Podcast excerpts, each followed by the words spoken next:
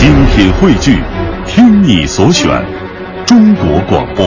radio.cn。各大应用市场均可下载。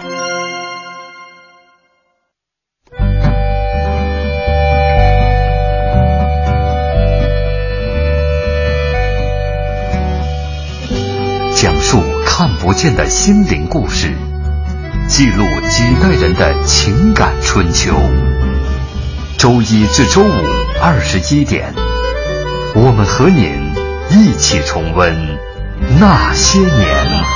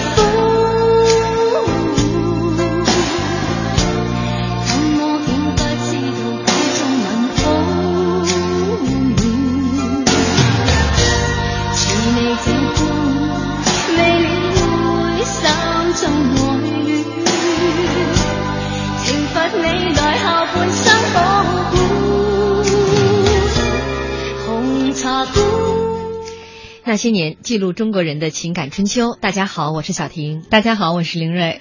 广东人爱茶点，无论是在上班前，还是在下班后，又或者是朋友三五相聚，总喜欢落脚于茶楼，泡上一壶茶，再要上两件点心，美名曰一盅两件。其实呢，茶点对于广东人而言，绝对不仅仅关乎于吃喝。那广东人与茶点到底有多亲密？这个关系，今天晚上我们的嘉宾，广东科技出版社副总编辑、著名美食专栏作家钟杰林老师将会为我们抽丝剥茧、细细的到来。先欢迎钟老师，钟老师好。哎，小婷好，哎，然后林瑞好，还有收音机旁边的各位好，嗯，可能还有我的同事在。我不平衡，钟老师每天说到我名字的时候都迟疑一下。等下次您直接问听众朋友好就行了，忽略我们俩。不，这个我觉得钟老师还是这个呃，说到美食方面吧，嗯、呃，可能咱俩就相当于那个菜品里边他不经常点的那种。不入法眼，所以要专门搁了一下再再想起来是吧？开个玩笑，开个玩笑。呃，今天说到美食呢，依然是会有一本钟老师的书要送给大家。那在节目当中，钟老师会出一道跟美食相关的题目，最先答对的听众朋友将会获得钟老师签名的啊粤菜传奇一本。嗯、说实话，这两天特别精彩的内容，我们绝大部分百分之九十以上都是出自钟老师这本书。所以拿到这本书之后呢，你相当于哈。在粤菜美食方面，你也是半个专家了。对，嗯，说到粤菜，大家肯定是有很多人都吃过，而且在广东人的这个眼里，茶点真的是生活当中非常重要的一部分。今天在微博发出预告之后，很多朋友都在说：“哎呦，聚上三五好友喝一壶茶，太惬意的一件事儿了。”但是这个茶点吧，跟大家说的这个三五好友聚在一起喝一壶茶还不一样，嗯是吧？嗯那个这个茶点呢？和我们说喝茶不一样，和我们这个平时说的这个早餐也不太一样。哎，嗯这个这是广东人所独有的，嗯对对。对他们的这个美食。广东人的一种价值观就叫啊，就辛苦赚来，然后志在吃。嗯。啊他就为了赚这两餐哈，嗯。叫叫揾食，揾揾食係啦，嗯，啊，係啦，辛苦揾嚟自在食。啊，就說很辛苦賺到的錢，為的就是探这个茶，小婷姐说的就是早光光茶动嘴不出声，学不上来了。三伏，三伏文累积在食啊，啊就是说我明白意思了赚这个钱，对嗯他们的价值就这样子。哦，其实这个你说辛苦挣来钱，全为了这每天早上这顿早茶。嗯呃，先问问钟老师，这个早茶和我们北方人一般说的这个早餐，嗯您觉得会有哪些不一样的地方？那太不一样了。嗯，它第一个哈，它是很悠闲。消磨时光的一个一个享受方式，嗯它是享受的，不是说匆匆赶着咬两个包子就跑去了啊。嗯它是啊，三五好友，你咋知道？我小时候就是这么生活的。你你现在我觉得也是，现在我早上连俩包子我都舍了。啊，对对对，他很悠闲的，就代表他他很他广州人其实挺会浪费时间的。嗯人家说法国人是浪费时间的高手，我觉得在这上面上，应该说广东人喝早茶的时候跟他有一拼。啊，他浪费多长时间呢？一般你看他早上七八点就进去了，可以喝到十一点。一上午都搭进去了。对，哎呀，但是你要广州人都都上夜班了是吧？他在那上面不，他在这上面生意也照样谈。嗯啊，你谈情说爱当然也可以了，但是很多是谈生意的，人家都是花前月下谈八卦的呀。结果就是这个这那他也要个广东人花就不一样要吃啊，吃的非那常。那你看都到了，十一点了，午餐还吃吗？呃，几乎就吃到那个时候。现在广州就你你你要从早上七八点吃到晚上十点，都还可以吃茶点，哦哦，就是说现在已经是一天到晚都有了这个茶点了，都有了。以前不完全叫早茶了。对对，三茶二饭，现在呢一直续下去都有，啊因为它茶点便宜，多人接受。嗯嗯你在这个花了不多的钱，但是你吃到品种绝对的是多。对，而且相对来说，它还是这个就是上菜的速度啊，算是就快餐类的。嗯只不过呃，广东人喜欢泡在这个。早茶点里边哈，就是花这个时间。对我看就是咱们曾经中央电视台做过那个美食节目《舌尖上的中国》，嗯专门花这个很大的篇幅嗯来说广东的早茶。嗯哎，我们一起生活方式。对对对对，他认为这就是广东人的生活方式生活方，式我们一起来听一下。好，不是所有早餐都以快取胜。在广州，早餐享受的就是过程。早晨七点，位于老城区的酒家门前站满等候开门的人，而点心师傅已经忙碌了整整三个小时。一样样精致的茶点，被一双双灵巧的手赋予生命。广东早茶丰富而奢侈，茶只是借口，更重要的是点心、菜肴、粥品。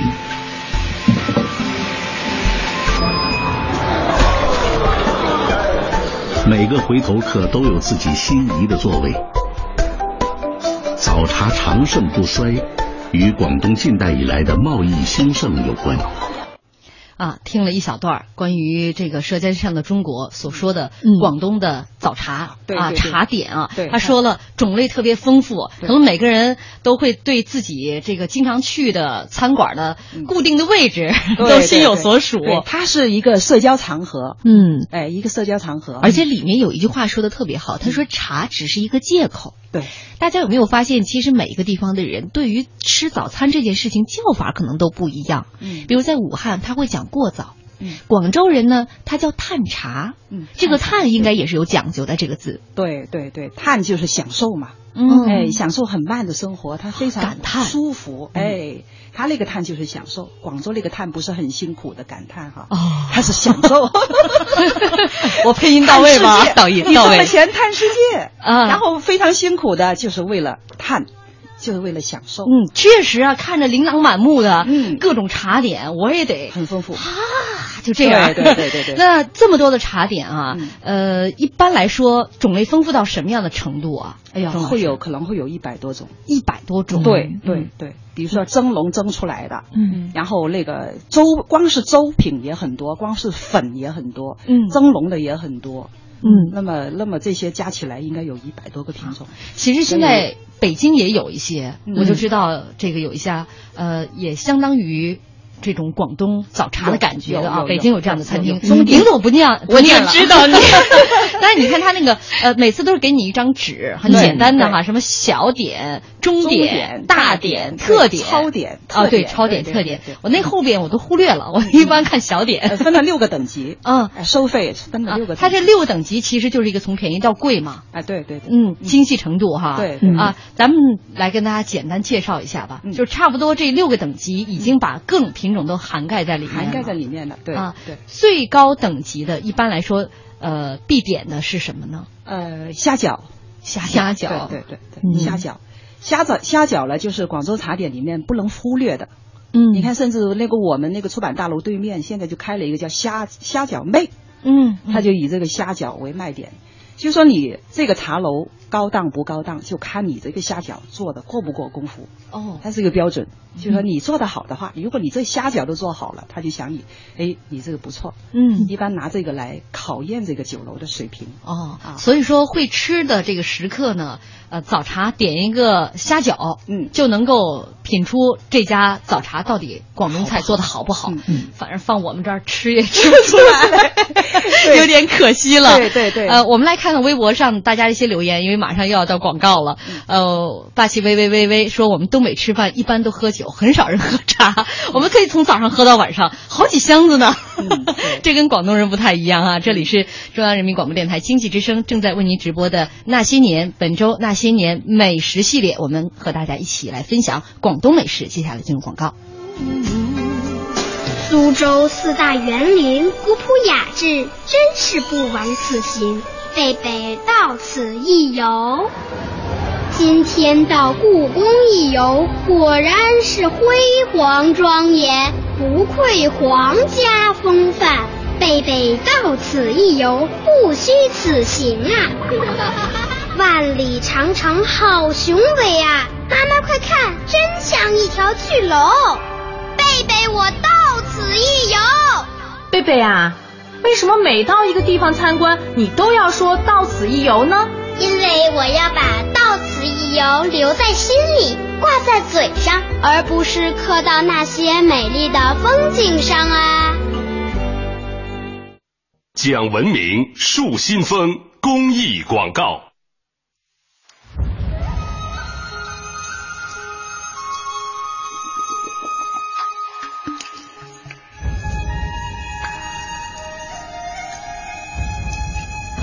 听你我成长，中央人民广播电台经济之声。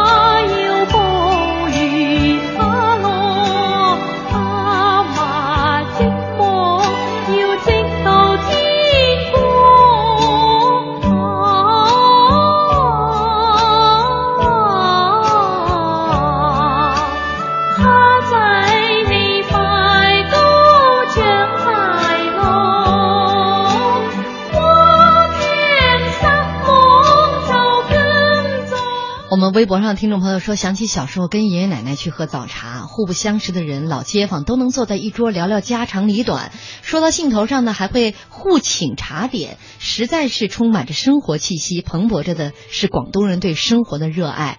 啊我觉得说这段儿。呃，微博留言的时候，在听着这首歌，就特别有小时候那种气氛哈。嗯这个歌《月光光》这个歌是钟老师选的，对对对对对对，是广东的水上人家的一首歌，嗯。里面虾仔虾仔的在叫哈，没听到。其实这这里面这个虾仔呢，不是说某一个人，是是对那个小孩子的一个称呼，哦，哎。就有着家人这个长辈对于孩子孩子哎那种那种溺爱在里面的是吧？有的有的啊，嗯等一下我们跟大家讲一讲这个水上人家的一一一道美食哈。嗯现在回过头来还是追上面刚才我们说讲的不说虾虾仔我们说哎虾虾饺对对，不是把一个小孩烹了哈，那真是虾。虾饺里面的是真的是鲜虾，非得要而且是完整的虾是吧？哎，对，一个完整的虾，它剥出来，把壳剥了之后，那个虾，嗯啊嗯，我那个虾，那个鲜虾之后呢，还有一点就鲜笋，嗯。啊，还有那个韭黄，嗯。哎、还有一点肥猪肉，它要加在一起，这个是它的馅料。馅料的要求是虾必须是鲜虾，嗯。然后那个皮呢，它是澄面做的，嗯。呃，薄而透明，嗯。啊，然后然后呢，那个吃起来的时候呢，你们有没有注意？我不知道你们有没有吃过，它折起来有多少个折啊？没没数过 没数过啊，就上来就囫囵吞了。哎 我觉得其实也是我们吃的可能不是很地道，当你拿上来的时候，那个褶已经不是很清晰了。呃，如果讲究的酒楼是看得见的，哦有十三个折、嗯啊，十三个折。这十三这个数字有讲究吗？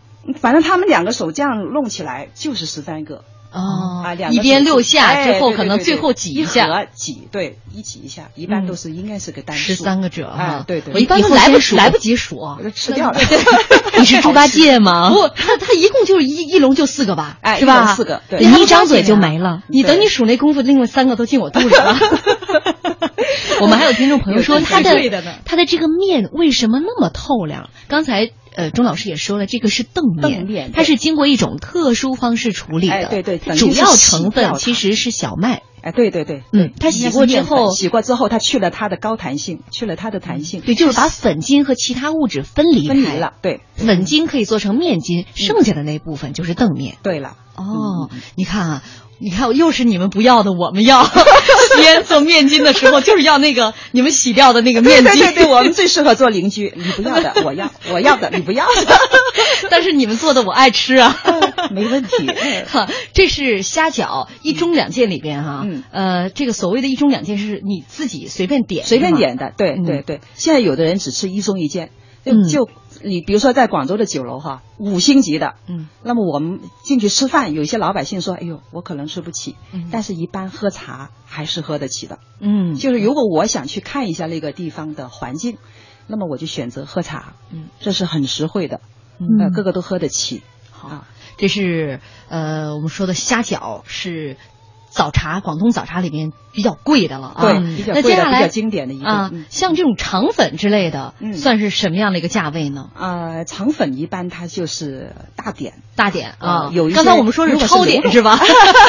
那算顶对我们这个点是超超啊。还不到顶点的级别。啊，那个那个有些酒楼会设到它顶点，哦它是哦招牌的第一个哈。嗯。那么肠粉呢会在那个特字上面，就是拉肠粉才是哈。嗯。然后比如说它现在肠粉，肠粉我们分好几种哦。嗯。啊，粉有三种哈，那个你看一个河粉是一种啊，然后呢肠粉有两种，嗯。一种叫猪肠粉卷起来的，你跟牛腩淋在上面就可以吃的，那个是猪肠粉哈。嗯还有一种拉肠呢是，呃里面裹了那个肉的，哦蒸的时候里面就裹了肉的，那么它用铁铁架子这样一层一层这样蒸出来的。啊、嗯那也有讲究的，他用那个窝兰，他说窝兰这样好吃一点。其实这三种东西都是米制品，嗯都米制品，都是等于是石磨磨出来的。嗯石磨磨那个米浆，米浆再把它放在窝兰里面蒸，或者放在一个铁屉里面蒸，啊，蒸熟了，各种处理方法不一样嗯，啊。河粉呢就宽条，对，我们就相当于有点像面条一样的，是吧？哎对对对然后炒一下，这个是比较常见的。干炒牛河大家很熟悉，对里面炒有牛河，里面有一些我。过去就干炒牛河这个我都不明白，嗯，它这明明没有牛啊啊，那跟牛河就是牛的究竟是哪个部位？对，牛是牛肉嘛，啊河是河粉嘛。啊哎，牛河就这个意思嘛。就这个意思。其实很简单，我想多了。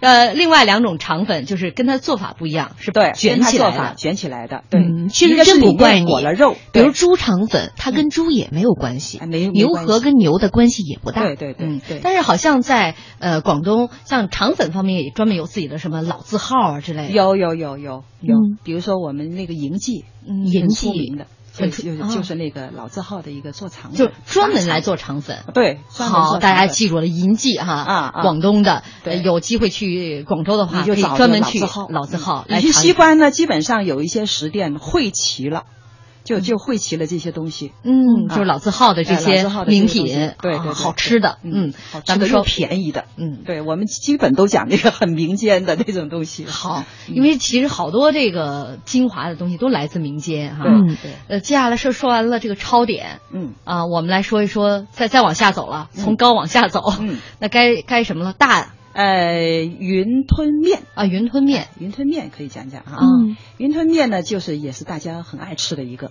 嗯。那云吞面呢，就是它是这个一般它那个云吞呢是用鲜虾做的，嗯。广东人可喜欢鲜虾，嗯。也是很讲究它的新鲜的口感啊。嗯。那么那个银丝面呢，就是你看它银丝，然后里面的汤呢，它是用大地鱼啊，是用那个虾的壳啊这样熬出来的嗯啊。它大地鱼那个那个，它熬出来这个汤，它不放味精，它味道一样很好。哦，嗯就是用虾的皮，哎，虾皮大地鱼是一种那个等于是海鱼，海鱼，哎，对对，嗯但是它平常是干品，你买回来之后店里面熬。嗯，因为我在我印象当中吧，我一直觉得云吞面就特别简单，就拿嗯馄饨跟面条一起煮呗。它不是一般的面条。我们以前有的人就就北方人吃起来说，哟，那一团一团橡筋进了我嘴里，它弹性特别强。嗯。对，嚼的他觉得哎呦，很像橡筋进了嘴里一样。嗯，其实它那个是那个碱水面，碱水。哎碱水碱水面，但是也有个别讲究的店呢，尽量不放碱水，就做成竹升面。嗯。哎，竹升面它也就是这个店家呃，就等于是把那个面放在那个在在店里可以展示给大家看的，嗯。人坐在上面压着它的，就是一个长长的很大的竹竿压在面上。那么那个那个店家，你看他踩在上面很有意思，一高一低的踩，其实他就是用那个大竹竿去压那个面，嗯。把它压压的力量够了，压的好了，压的匀了，压的薄了，那么它碱水都不用放。这属于纯脚工制品。哎，对对对，对纯手工。但是这样的话呢 哎，脚工 对对对，那你手也得动啊。佛山无影脚。对啊，说到这儿，我今天还专门捡了一点港剧的台词儿。嗯呃，港剧有一部叫做《火头智多星》，嗯专门就是讲好像香港有一家正记云吞面哈，嗯就是讲他们这个家族企业等等等等，当然也有可能是杜撰的啊。嗯还有另外一部电视剧就讲那个，哎呀，这各种小吃的。嗯我剪了一段，大家来听一听。嗯，那这碗面是祝贺你关门的，让你输的心服口服。为什么？为什么这面这么有弹性，还有突然变大？哈哈哈哈哈哈！现在得尝到我们正记云吞面的厉害了吧？哈哈哈哈哈哈！我活这么大没吃过这么好吃的面啊！以上等的猪骨、大鲤鱼、左口鱼、虾子、火腿，可是一种秘制的香料熬制成的汤底，配合大小只肉、原汁鲜虾和半肥瘦猪肉包成的特制云吞，加上爽口有弹性的家传手打面，简直就是人间的美食啊！哈哈哈哈哈哈！你这种不知死活的毛头小子，还想挑战我们的正记王者地位？哈哈哈哈哈！简直是做梦！哇！哈哈哈！哇！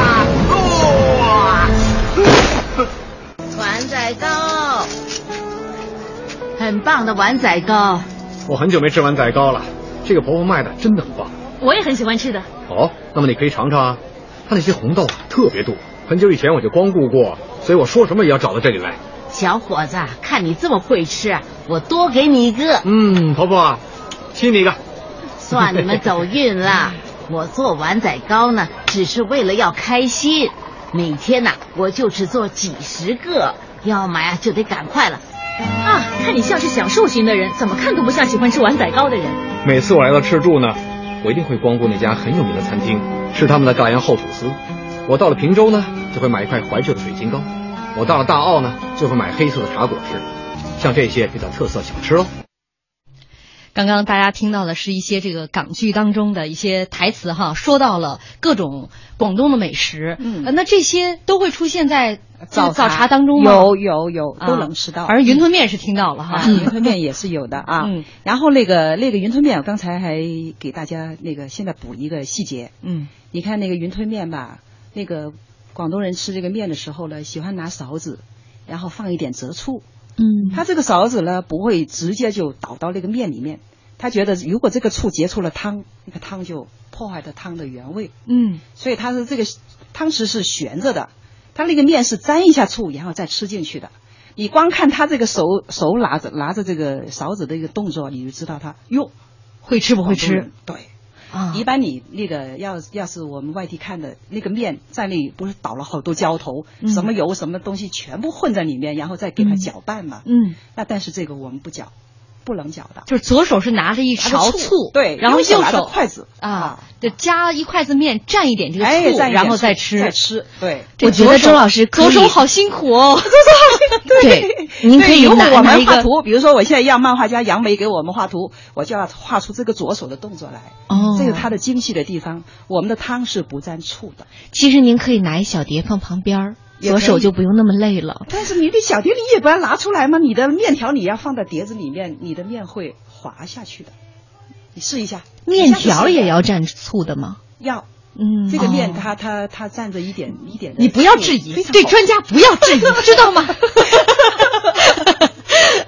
有有有机会你们去观察一下，嗯，他拿着勺子的时候啊，一只手提着勺子，一是一个手拿着筷子。嗯，前两天我就跟这个钟老师讲哈，我说我们的听众朋友啊，经常是呃在听节目的过程当中就会写一些关键的字哈，来押题。已经有朋友说，我觉得答案是荔湾艇仔粥。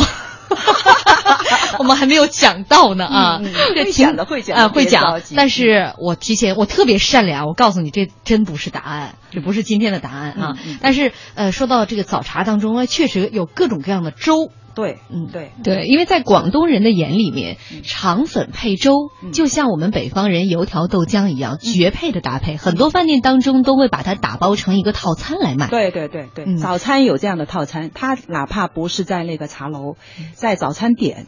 他都会啊，一如果你呢肠粉配个粥的话呢，它有一个特价哦。好，关于这个粥啊，一会儿呢广告之后，我们请庄老师再来详细给我们讲一讲。燕子归来说，年轻的时候生活在北方，刚刚参加工作的时候，我出差最喜欢去的地方就是广东，因为南方的面点小吃比北方的品种更丰富，口味更多样，小巧又精致，造型极讲究。尤其广东人称早饭叫早茶，觉得特有文化。好，接下来进入广告。通银行提醒您关注央广财经评论。智慧让未来提前到来，惊喜为生活倍添滋味，守候令关心随时在线。交通银行，您的财富管理银行。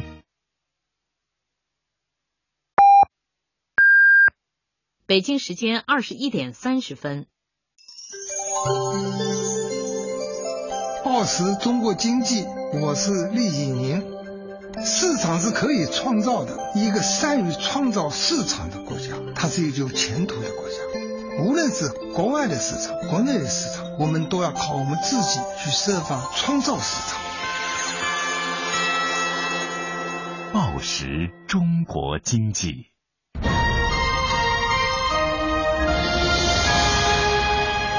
经济之声。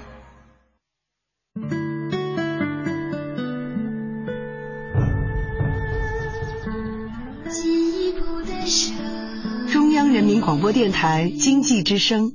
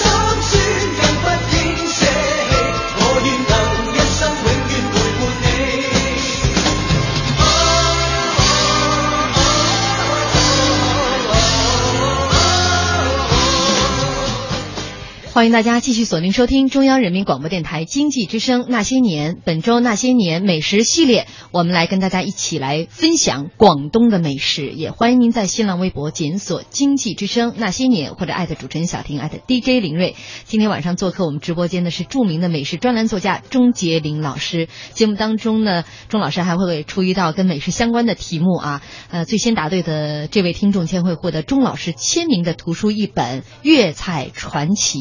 今天呢，我们说的是广东的茶点啊，嗯。呃，所以放了一首《红日》，大晚上的放的这么欢快，意思是大家都别睡，赶紧起来听节目。是因为我们接下来要说粥嘛，嗯说这个粥呢，钟老师说这其实是跟水上人家有关系的，嗯。跟水上人家有关系的歌呢叫《月光光》，我实 实在已经放完了，所以这个我这个也你太诚实了，很励志，很励志。水上人是很励志的。啊，海上生呃明月哈不要生错了。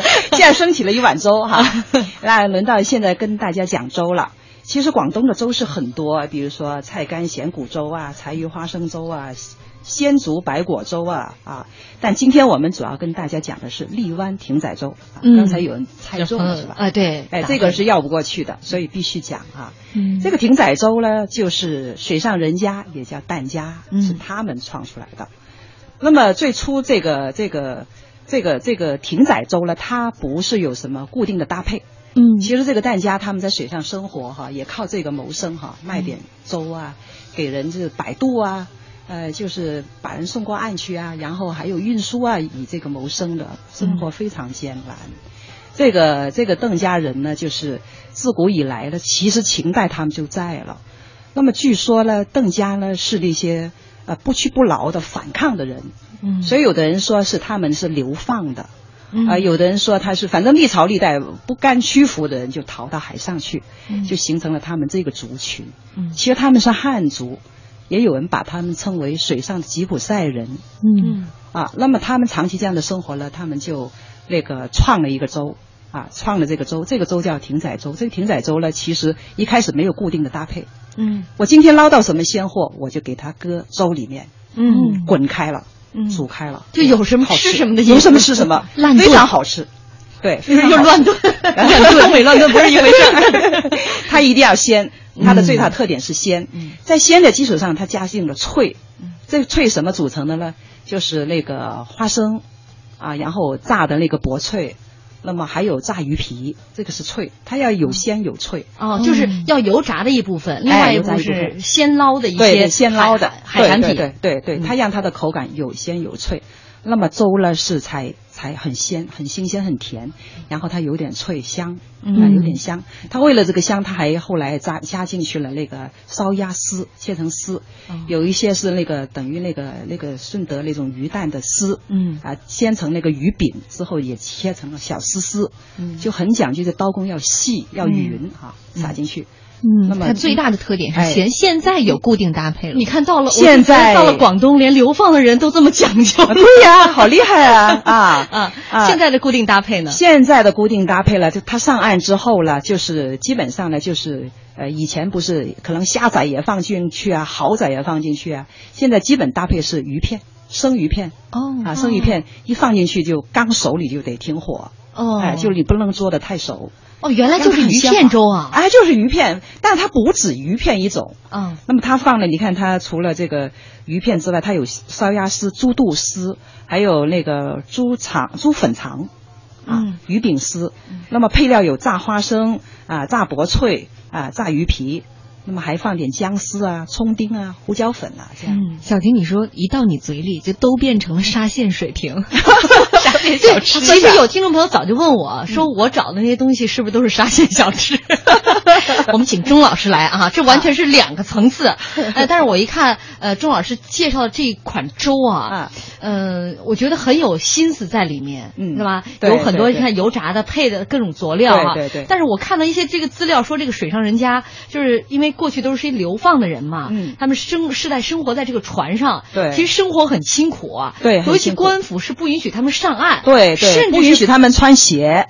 他们只能穿那个木屐，嗯嗯，然后还不允许孩子到陆陆地上的学校入读，对对对也不能和陆地上的人家去通婚。哎，对，不能通婚，对对。但是现在这种状况，哎，现在已经改观了，哎，现在已经改了啊啊。那么现在改了，但是他们就是因为这个阴影太重了，不是一一短时间能改的，所以解放前他们一直都还是很艰难的。嗯。那么，但是他们也出了一些非常杰出的人物，像霍英东啊，哎，这都是疍家人，疍家人，冼星海啊，还有蔡楚生啊，啊。我们的大导演哈，嗯，还有冼星海，我们的作曲家哈。你看，这是搞文艺的，对对对，商人，对，洋人、都有商人都有啊。你看这个霍英东有次回忆，他就说他小时候没穿过鞋，嗯，然后他父亲有一年的春节，他父亲买了一双新鞋，特别高兴，就穿着上街了。上了街上，看到有粉店，吃了一碗粉。他邓家嘛，他他他是邓家，习惯了脱鞋，他就蹲在那个凳子上吃的。吃完之后呢，就光着脚就回家了，忘了拉那双新鞋，就是他拖在凳底下的新鞋，他忘了。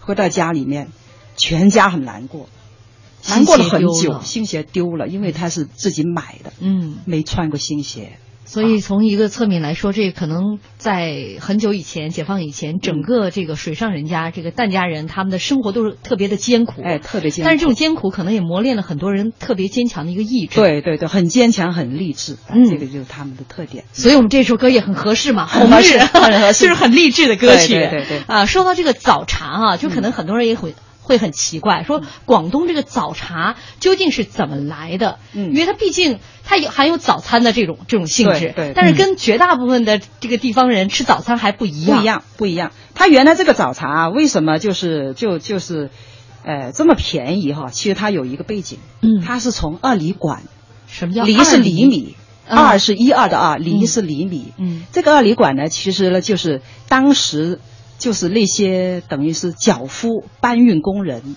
歇脚的地方。嗯，歇脚喝茶就等于是叹口气，歇口歇歇喝口茶再走。嗯，歇脚的地方。那么一毫呢？当时一毫，但是相当于可能我们叫的一角钱，嗯有七十二毫。嗯，那么它两两两厘就可以交易了，所以叫二厘馆。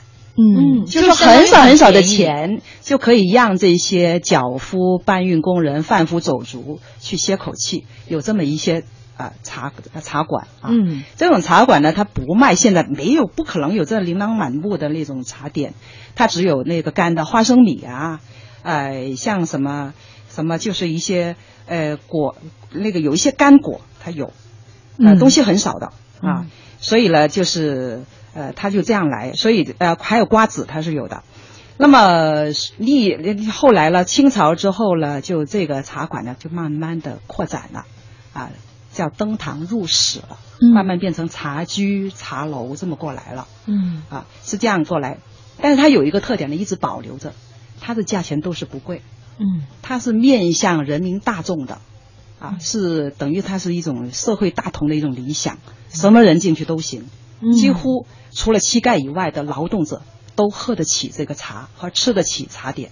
嗯，嗯。而且在很多茶楼里面很有意思，他经常会做一些促销活动，对。叫卖大包，呃，一街坊，对对对对，到现在都还有，都还有。啊。比如说广州六十三层有一个五星级的啊，喝茶喝早茶的地方，哎，它也是，它周一到周五每天有一个特价，是一块钱。嗯，周一它比如说它虾饺一块钱，你想想原来二十八块钱的，他卖一块钱，那那时候外面排了多少人是吧？嗯，所以一对夫妻退休的夫妻进去抢了一个位置，两个人可以享受一笼一块钱的话了，那么他最终他一盅两件，两个人哈，每个人一盅两件，结算的时候五十多块钱可以了。嗯，一盅就是喝一盅茶是吧？对对两件就是要两个点心，点心对要两两两种点心。嗯，而且关键是你吃完了，你就可以一直喝那个茶，你不走也没有人赶你。没人赶你，嗯，你可以跟这金牛座又开始爆发了，信息算着对 那个地方按地价来说，你知道吧？嗯，是吧？我就是赚了。对我不走我就赚了。对对，人气很旺，呃，人气很旺。呃，就所以说我们这一开始讲的这个就是广东人一种生活方式。对了对了，它是面向广大劳苦大众的。嗯嗯，其实不光是面向广大劳苦大众。嗯，今天在看到钟老师这书里面非常有意思，嗯他还跟就是广东人对茶的这种爱好真的是深入骨髓。你不管是干嘛，都得跟茶沾上点关系。嗯对，而且即便是男男孩子招妓，也得跟这挂上钩。嗯，对了。对了，这这要说清楚文雅一点，是要文雅一点。这个时代不一样，不能这么说哈。应该叫是解放前的打茶围。哎哎哎，吓我一跳！我说这个朱老师书里边有少儿不宜啊，这是正这是正式出版的书，没有，是非常雅的啊！嗯哎，就从前很雅的。嗯哎，这里说到这里，跟大家讲一讲旧广州时代，就我们叫旧广州时代，应该说有一百年前。嗯哎，那个时候就在陈塘，珠江边上面啊，靠近我们沙面那个租界的地方哈、那么有陈塘，有陈塘这个地方，这个是一个烟花地。嗯，烟花地，我们也别小看烟花地，就是当时的时尚地，啊嗯，流行文化诞生的地方。就是时代不同了，大家这个定位不一样。你要说嗯这是相当于北京三里屯吗？现在差不多了，娱乐圈一样的 啊。那么这个陈塘一带呢，就是高级妓院，当时高级妓院。那么呃，这个妓院里面一般它都套着有高级的那个茶楼，嗯，等于是饮食娱乐一条龙，嗯。啊。那么这些茶楼里面呢，都设了四局啊，搓搓麻将的，你看广东人把这个麻将呢叫麻雀，嗯，所以搓麻将的叫雀局，嗯，然后招美女来陪喝酒的啊，那个叫花局啊，然后呢就叫乐队来演奏啊，他一边演一边听着吃的啊，这种叫响局，他响嘛哈。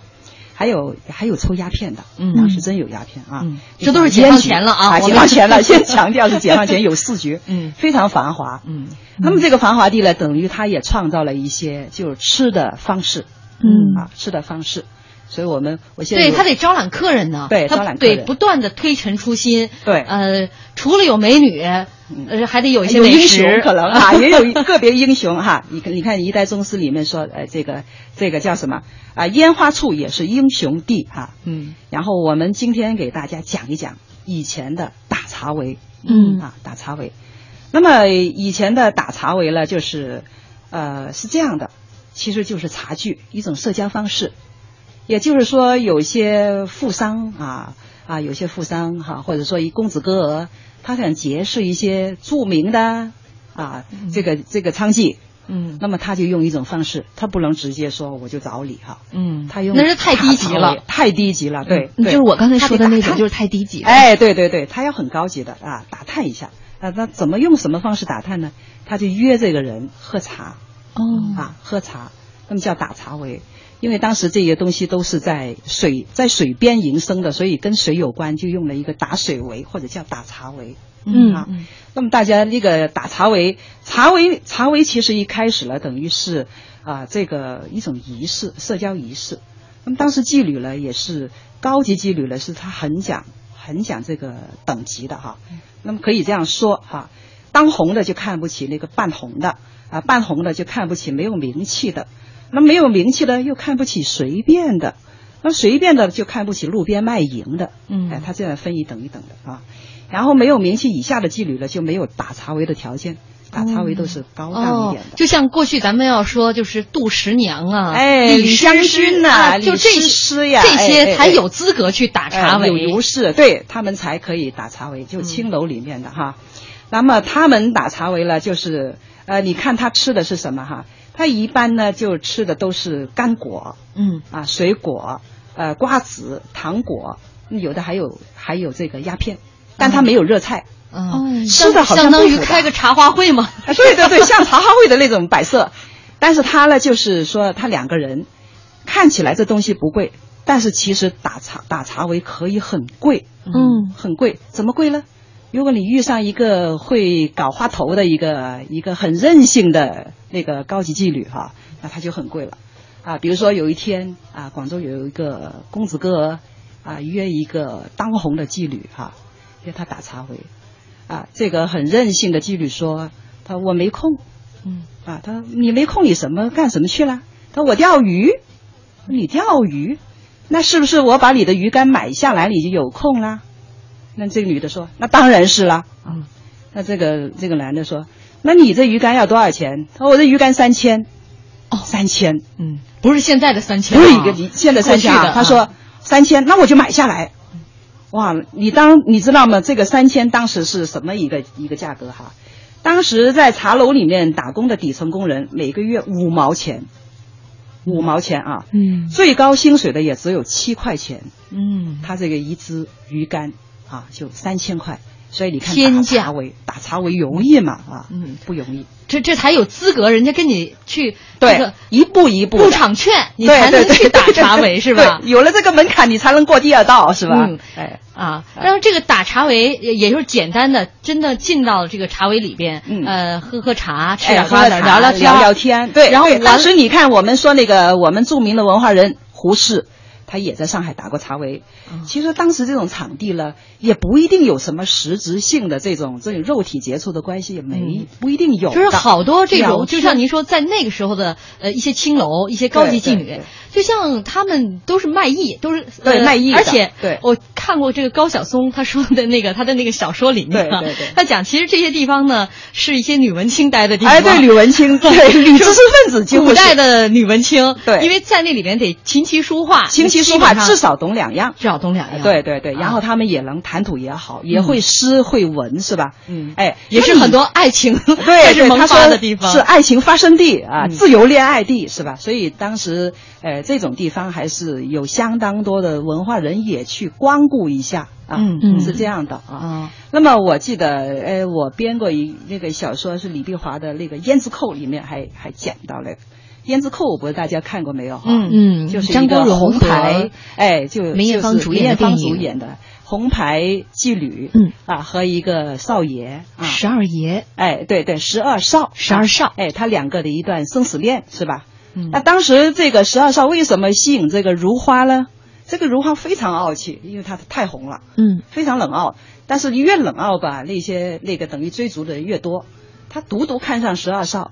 那是因为十二少呢，很会跟他浪漫。嗯啊，他怎么浪漫呢？这个十二少在在约他打茶围的时候，那个就给他送了一副帘。嗯，这个帘呢是用鲜花扎成的啊，别出心裁，等于他是哈，鲜花扎成了一副对联，上面上联是“如梦如幻月”，下联是“若即若离花”。嗯，你看它叫如花。嗯，这个上联和下联，上联第一个字和下联最后一个字刚好构成了如花，是吧？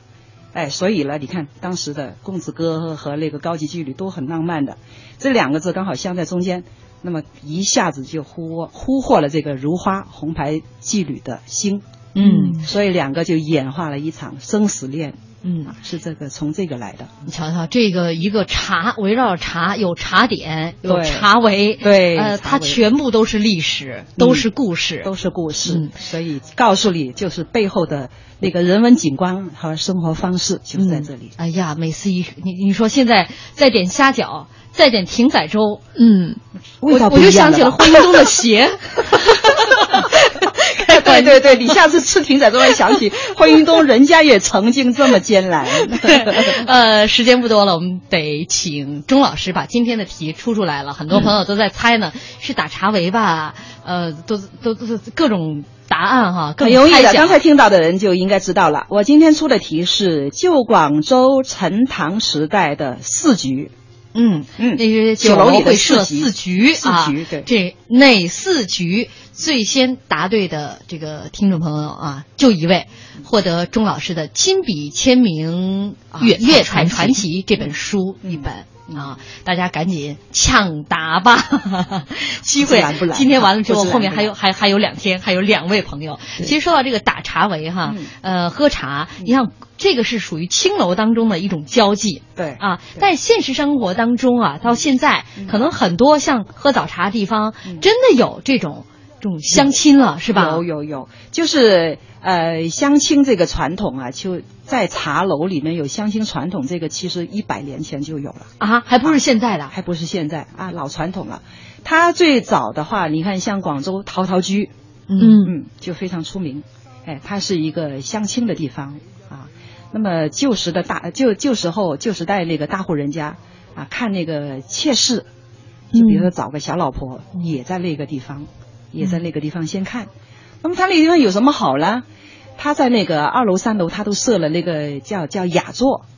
这个雅座就比楼下那个大众啊劳苦大众喝茶的地方贵，它就像我们现在的火车座给有遮蔽的，啊、有有一点遮蔽的，哎，像个小包间一样，就是有私密性的。嗯，这样你两个见一面，你就像喝茶一样，你看上了也就算了，你没看上了也不丢脸，哎，大家喝个茶嘛，啊，不伤什么哈。